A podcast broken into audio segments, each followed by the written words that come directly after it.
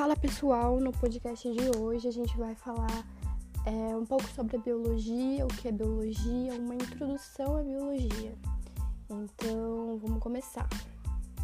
O que é biologia? Como eu posso compreender a biologia? Biologia é o estudo da vida que se aprofunda a descobrir como todos os organismos vivos se reproduzem, seja esse organismo uma planta, seja esse organismo um animal, ou uma bactéria. Se é um organismo vivo, é, a biologia vai querer estudar. É, como eles se reproduzem, então como acontece a reprodução das células, como acontece a reprodução desses animais, como eles se alimentam, o que, que eles se alimentam, é, quem come o que, quem come quem, e do que são feitos, o que tem dentro desses animais, como eles vivem e como eles interagem entre si. Então, é, enfim. Então, nesse, nesse pequeno resumo, nesse pequeno podcast, a gente vai falar um pouquinho sobre a estrutura desses seres, desses organismos. Então, graças à ciência, à tecnologia, muitas dessas perguntas que a gente faz é, em relação a esses animais, em relação a esses organismos, já foram respondidas. A gente já tem todo o material, a gente já tem todo o conhecimento que a gente precisa para saber basicamente é, é, sobre eles, sobre esses organismos. Como, por exemplo, do que os organismos vivos são feitos. Então, a gente tem a mais pequena partícula de um ser vivo, que são as células. São as células que originam um animal, um ser vivo, um organismo. Então vamos falar um pouquinho, o nome desse estudo é citologia, que é o estudo das células. E todos os seres vivos são constituídos de células. É, ele pode ser somente um tipo de célula, que é o ser unicelular, que são as bactérias, os fungos, ou vários tipos, que são os pluricelulares, que são os animais, os vegetais. Ainda existe um contraponto. E os acelulares, você já deve ter ouvido falar acelular em alguma aula de biologia. E se você não sabe, vou explicar agora resumidamente o que é esse acelular. O acelular ele não tem célula, né? O A ele significa não, uma negação. Então o acelular significa não tem célula. Ué, mas não é todos os seres vivos que constituem células? Bom, isso ainda, para mim, pelo menos para mim, é uma incógnita, né? É, esse acelular ele é o vírus. Então o vírus ele não tem célula e ele pode sim ser considerado um ser vivo, porque quando ele penetra numa célula, ele pode se, se multiplicar. Então vamos lá, os tipos de células. Existem algumas particularidades, né? As células que constituem os vegetais a gente chama de célula vegetal. vegetal. E as células que constituem os animais a gente chama de célula animal. As células primitivas são aquelas mais antigas, quando surgiu ainda o planeta Terra estava em desenvolvimento, aí, aí teve as primeiras partículas, que era o oxigênio, a água, é, deu origem a essas células primitivas. Elas são simples, elas não têm um envelope nuclear, acho que você já deve saber qual é, mas a gente chama ela de célula procarionte. Então lembre bem, essas células mais primitivas que a gente ainda tem nas bactérias, principalmente nas bactérias é, que não tem o, o envelope nuclear, não confunda. Ela possui sim um material genético, ela possui sim um pequeno núcleo, mas a gente não chama de núcleo porque ela não tem o envelope nuclear. Então a gente fala que ela é sem núcleo. Então a gente chama essas células de procariontes. E as que conhecemos nos animais, né, as mais abundantes, as pluricelulares são organizadas, complexas e constituem um núcleo. Elas têm uma bolsinha, né? Normalmente falando, e elas são chamadas de células eucariontes. Então vamos falar um pouquinho da estrutura dessas células, o que tem nessas células, o que, que compõe essas pequenas células. Então vamos lá. Então vamos falar das células procarióticas. As células procariontes ou procarióticas são organismos sem núcleo, né, como já disse. de uma célula ou qualquer outra organela ligada à membrana.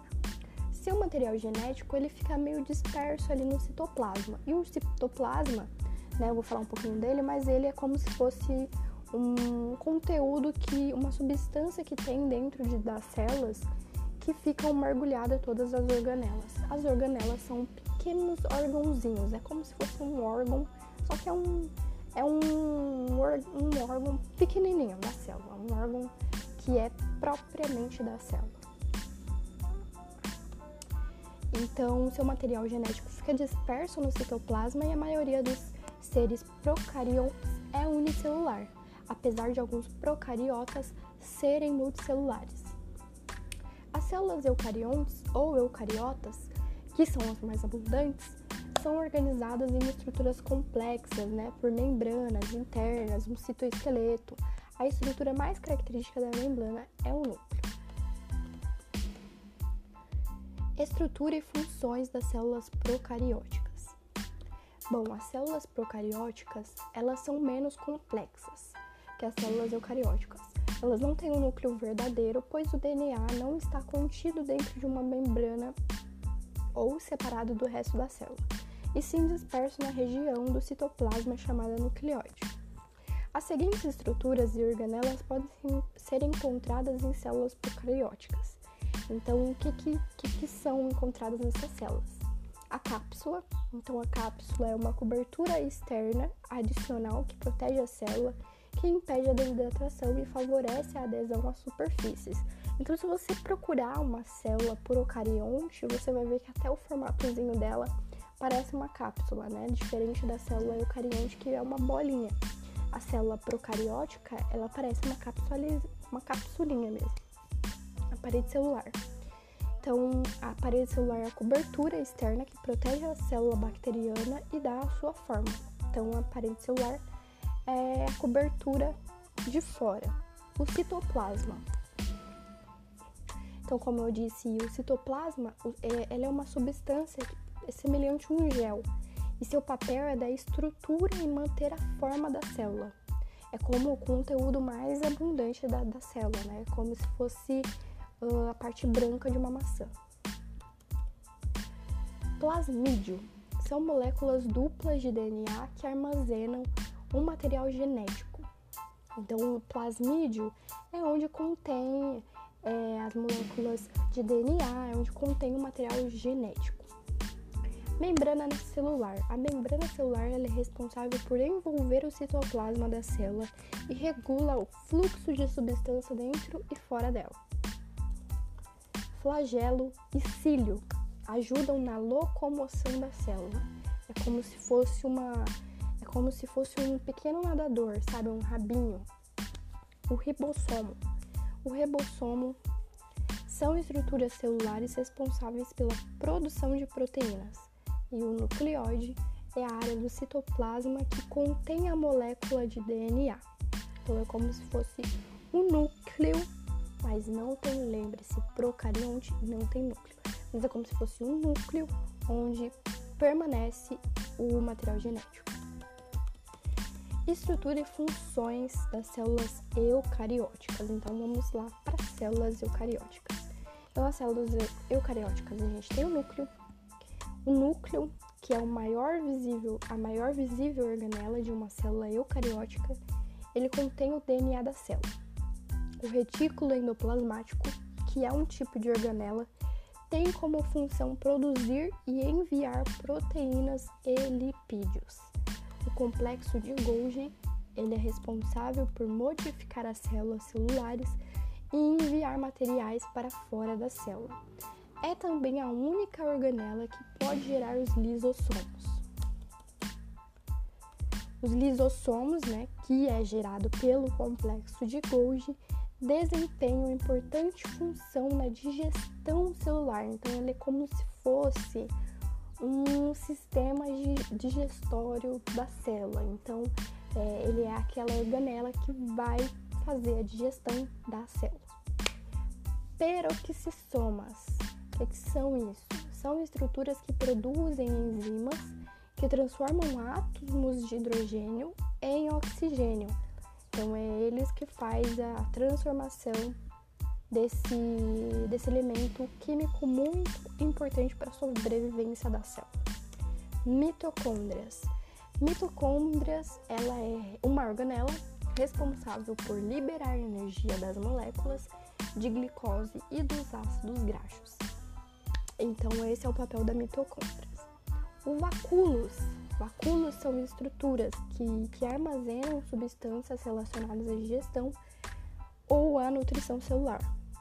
E os plastos presentes apenas nas células eucarióticas vegetais. Então a gente vai falar um pouquinho das células vegetais no, no, daqui a pouco. E elas são responsáveis pela fotossíntese e armazenamento de substâncias. São de três tipos. Tem o cloroplasto, o cromoplastos e o leucoplastos. Então a gente vai aprofundar um pouquinho mais depois desse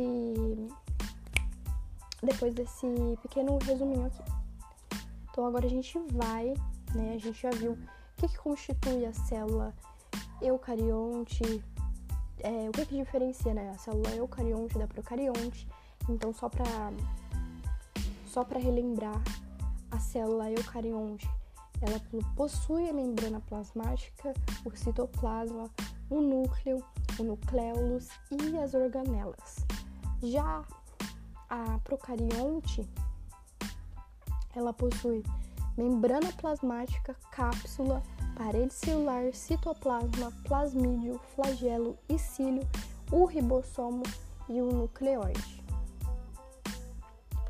Então, agora vamos falar um pouquinho da diferença entre as células animais e vegetais.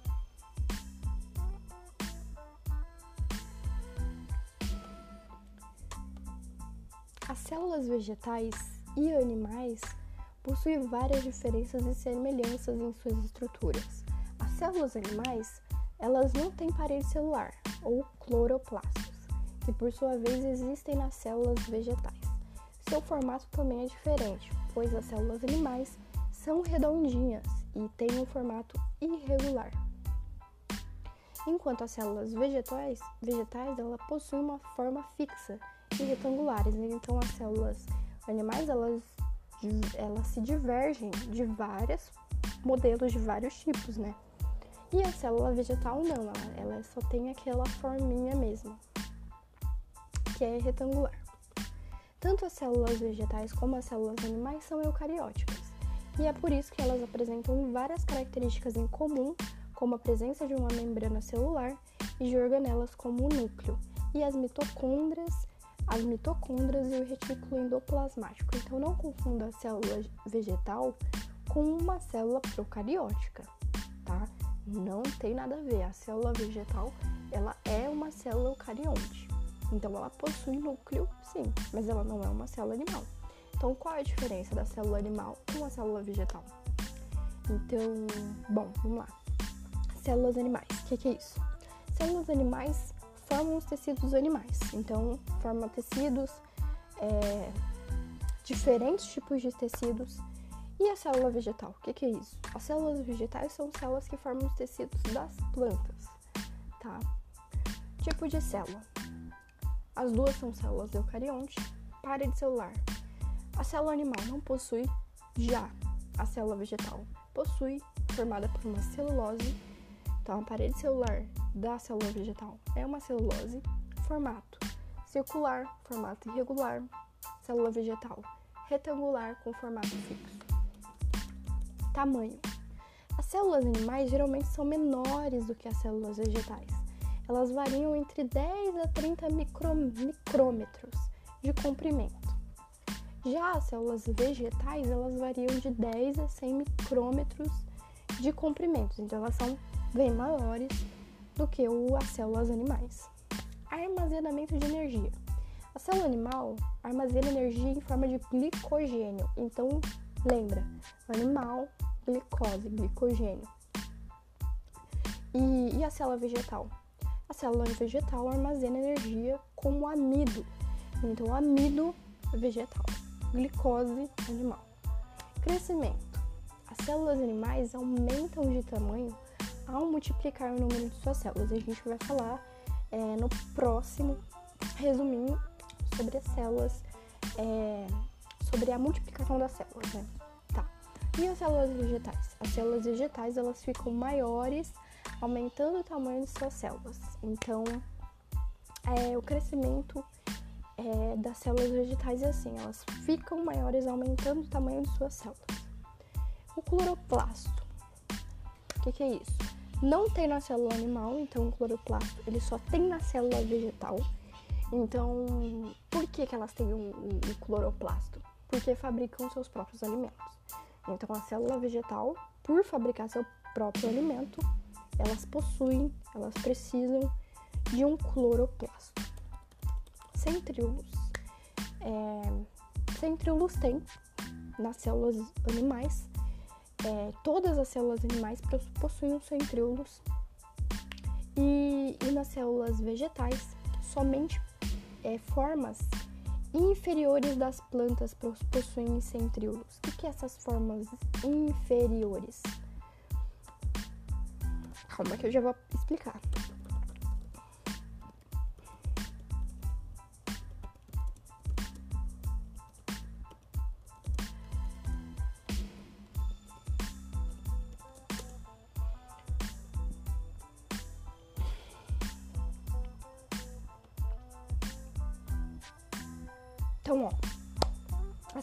Superiores, que são as gimnospermas, isso daí é um assunto que eu não vou falar agora, porque é um outro tema. Então, as gimnospermas e os angiospermas é, e os nematóides não têm centríolos. Eles não estão presentes na maioria das células de animais. É, eles estão presentes na maioria das células de animais. Agora, algas, vegetais, inferiores, como as briófitas, que são os musgos, e as pteridófitas, que são as samambaias, possuem esses centríolos, tá? Então é isso, voltamos. Vacúolos. Um ou mais vacúolo pequeno, muito menores que as células vegetais. Então, na célula animal, tem vacúolo? Tem. Tem vacúolos pequenininhos. E na célula vegetal, tem vacúolo? Sim, tem um grande vacúolo. Ele, ele ocupa, assim, ele, ele é muito grande, ele ocupa 90% do volume da célula. Então, é, a maior parte do volume dessa célula está sendo ocupada por um vacúolo. Citoplasma, ambas possuem ribossomo, ambas possuem mitocôndria, ambas possuem plastos. A célula animal não possui, então plastos não, a célula animal não tem. Já a célula vegetal tem. Glioxissomos, a animal também não tem e a célula vegetal tem. Retículo endoplasmático, ambas possuem complexo de Golgi, ambas possuem peroxissomos, ambas possuem e membrana plasmática, ambas possuem. E os lisossomos, é, eles, na célula vegetal, eles ocorrem no citoplasma, tá? Então é o citoplasma que, que, que causa ali os lisossomos e as, e as células vegetais elas raramente possuem rizossomos. Então a gente já viu agora, né? Vemos, vimos célula animal e célula vegetal, qual a diferença? Então vamos pro próximo. Agora a gente vai falar de genética das células. Como assim genética das células? Então, toda célula possui conjunto cromossomático. O que, que, é isso? Pequenas moléculas de DNA, né, para ser mais, é, ser mais exata. De cada célula podem ser diploides, que apresentam dois conjuntinhos, as haploides, somente um conjuntinho, e as poliploides, que são mais de dois conjuntinhos de cromossomos. É, então vamos, vamos resumir aqui o que, que é isso, como acontece essa multiplicação de células, é, com, como é feita. Então, vou falar um pouquinho da mitose e da meiose, que são duas formas diferentes de ocorrer a, a multiplicação dessas células. Meiose. Resumidamente, né? A meiose. A meiose é um processo de reprodução sexual. Então, lembre-se disso ela cria é, células sexuais, que são gametas, tá? Tanto, isso pode ser tanto no mulher, tanto como no homem, tanto no, tanto no indivíduo masculino como no indivíduo é, feminino, tá? E, enfim, ele, ele cria essas células sexuais que são gametas e apenas para organismos diploides. O que, que é isso? Que possui apenas dois conjuntos de cromossomos. Então, apenas dois conjuntos de cromossomos é possível acontecer uma meiose. Então, ela possui uma variabilidade genética. Então, vamos, lá, vamos ver como que acontece esse processo de, de, de meiose, né? É meiose, eu confundo a meiose com a mitose, infelizmente. Vai, vamos lá. Meiose. Então, a meiose aqui, a meiose. Ela produz quatro células então, de uma, ela produz quatro, variando no material genético. Então, o que, que acontece? Ela gera células sexuais com meia, metade, com, é, com meio DNA da célula mãe. Então, metade vai para um, uma célula e, enfim, e com variabilidade genética. Então, como ela está diversificando é, esses genes Nessas células tem uma variabilidade genética. O que, que acontece com a meiose? Ela não acontece na vida toda no animal, no indivíduo, então é, não é um processo que, que acontece a todo momento, entende? E, enfim, é, acho que aí da meiose é isso, tá? Vamos pra mitose. O que, que, é, que, que é mitose? O que, que é isso? O que, que acontece? A mitose é um processo de reprodução celular. Então, ela faz a multiplicação das células durante toda a vida do indivíduo, do organismo, em qualquer haploidia. Então, seja ele haploide, seja ele diploide, seja ele poliploide, gerando células somáticas iguais. Não entendi o que, que, é isso. Como, como, assim? Esse aqui ficou muito, muita coisinha, muita palavra difícil. Vamos decifrar o que, que isso quer dizer. Então, a mitose é uma divisão celular com, por qualquer haploidia, como eu disse, acontece na vida toda. Ué, mas como assim? Ela tá multiplicando, tá criando ali. É diferente da meiose, tá? Então, tá multiplicando? Sim, tá multiplicando as células. Para quê? Para formar os tecidos. Então, esse tipo de multiplicação que forma os tecidos, a gente chama de mitose. E a meiose é para criar um novo indivíduo, um, novo, é, um novo ser diferente. E a mitose não, tá? Então ela gera duas células é, e essas células são iguais à célula mãe. Então, assim, material genético é igual, não tem variabilidade genética. Então vamos lá. É, a mitose gera, gera células que compõem os tecidos e os órgãos, denominadas células somáticas. Células somáticas por quê? Porque elas se multiplicam, são iguais, entendeu? E ocorre em organismos de qualquer ploidia. Elas são iguais entre si a célula, a célula de origem. O corpo está sempre se renovando e faz mitoses para substituir células desde o surgimento do zigoto até a morte do ser vivo. O processo também acontece para regeneração celular, por exemplo, quando você se machuca. Quando você fura sua orelha, sua orelha e depois de um tempo ela fecha, o que, que aconteceu ali? Mitose. Quando você. É quando o animal copula e acontece o quê? Cria um novo indivíduo, nasce um novo indivíduo, o que, que aconteceu ali? meiose. Entendeu? Então aí ficou claro, mitose meiose, vamos pro próximo.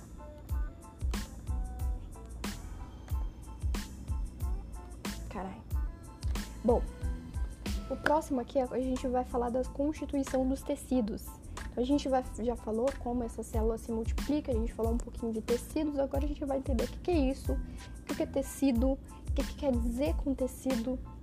É, e só para deixar claro, né, a ciência que estuda o que, que estuda os tecidos se chama histologia. Então, a histologia é o estudo dos tecidos. Então, vamos lá.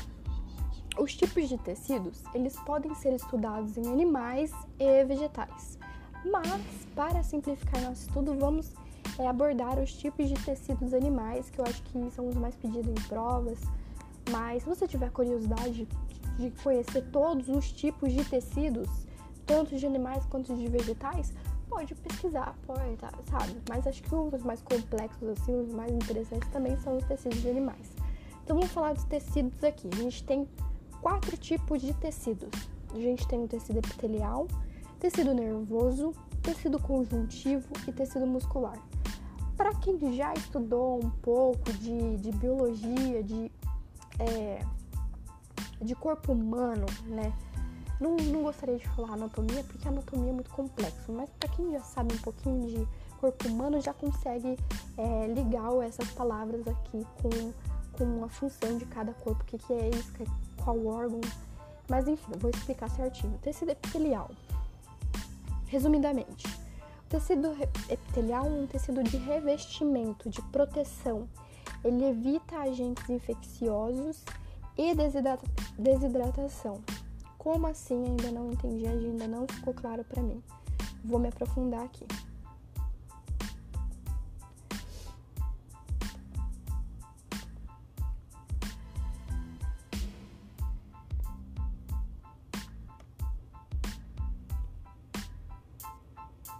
Bom, tecido de revestimento formado por seu, o epitelial, tá? Tecido epitelial formado por células bem próximas e unidas que funcionam como uma barreira contra agentes infecciosos e evitam a perda de água e o ressecamento. Em algumas estruturas, sua função é de secreção de substâncias. Então, é como se fosse a pele, tá? É, não, não tem, claro que não tem só a pele, tem outros tipos desse tecido, mas, tipo, falando assim, grosseiramente, é pele tecido epitelial cobre as áreas externas do corpo e internamente órgãos e cavidades. O epitélio pode ser composto por uma única camada de células ou por várias, que podem ser cúbicas ou achatadas. Próximo. Tecido conjuntivo, resumidamente, sustentação e preenchimento, tá? Então, a gente tem outros tipos, dentro desse tipo de tecido, a gente tem outros tipos desse mesmo. O que, que a gente tem? Tecido conjuntivo, propriamente dito, frouxo ou denso, hematopoético, cartilaginoso, adiposo ou ósseo. Sim, é muita coisa para você lembrar. Mas eu vou dar uma passada aqui resumidamente para a gente recapitular. Bom, tecido conjuntivo é um tecido de ligação que atua na sustentação e preenchimento das estruturas do corpo, além do transporte de substâncias. Ele pode ser classificado de acordo com o material e o tipo de células que o compõem, cujas funções são, de... cujas funções são determinadas, que são eles: tecido conjuntivo propriamente dito, frouxo ou denso. Então, o que, que é isso? Sua matriz é, sua matriz extracelular é abundante e, e rica em fibras colágenas, reticulares e elásticas, além de moléculas que atuam no, no papel de nutrir outros tecidos. Estão presentes diversos tipos de células, tais como fibroblastos, micrófagos, linfócitos, adipócitos e entre outras. Então, esses são os tipos de células né, que tem nesse tecido conjuntivo de é, frouxo ou denso. Tecido hematopoético, também denominado hemocitopoético, é responsável pela formação das células sanguíneas e componentes do sangue. Está presente na medula óssea, no interior de alguns ossos. Tecido cartilaginoso. Tecido cartilaginoso é composto especialmente por fibras colágenas. Esse é o tecido que compõe as cartilagens. Ele ajuda a dar sustentação e absorve impactos nos ossos. E o tecido adiposo, ele é constituído por, de adipócitos E esse tecido atua como isolante térmico e como reserva de energia. Então, o que, que é esse tecido adiposo? Na verdade, esse isolante térmico, né? Ele pode ser decifrado como uma forma de te proteger do frio, digamos. Então, esse tecido adiposo, a gente pode dizer que é, é a parte de gordura do nosso corpo. Tecido ósseo. Tecido rico em fibras, colágenas e minerais que tornam rígido, rígido atuando na sustentação do corpo. Então, todos esses são tecidos conjuntivos, tá? Então, tecido conjuntivo, tecido conjuntivo frouxo ou denso, tecido hematopoético, tecido cartilaginoso, tecido adiposo e tecido ósseo. São todos tecidos conjuntivos. Próximo, tecido nervoso. O que, é isso, resumidamente? Atende a comunicação entre diversas áreas do corpo como impulsos elétricos feitos pelos, pelos neurônios. Toda vez que você vê nervoso, sistema nervoso, associa isso com nervos, com neurônios, porque e tem uma ligação muito direta com o cérebro. O que é essa comunicação?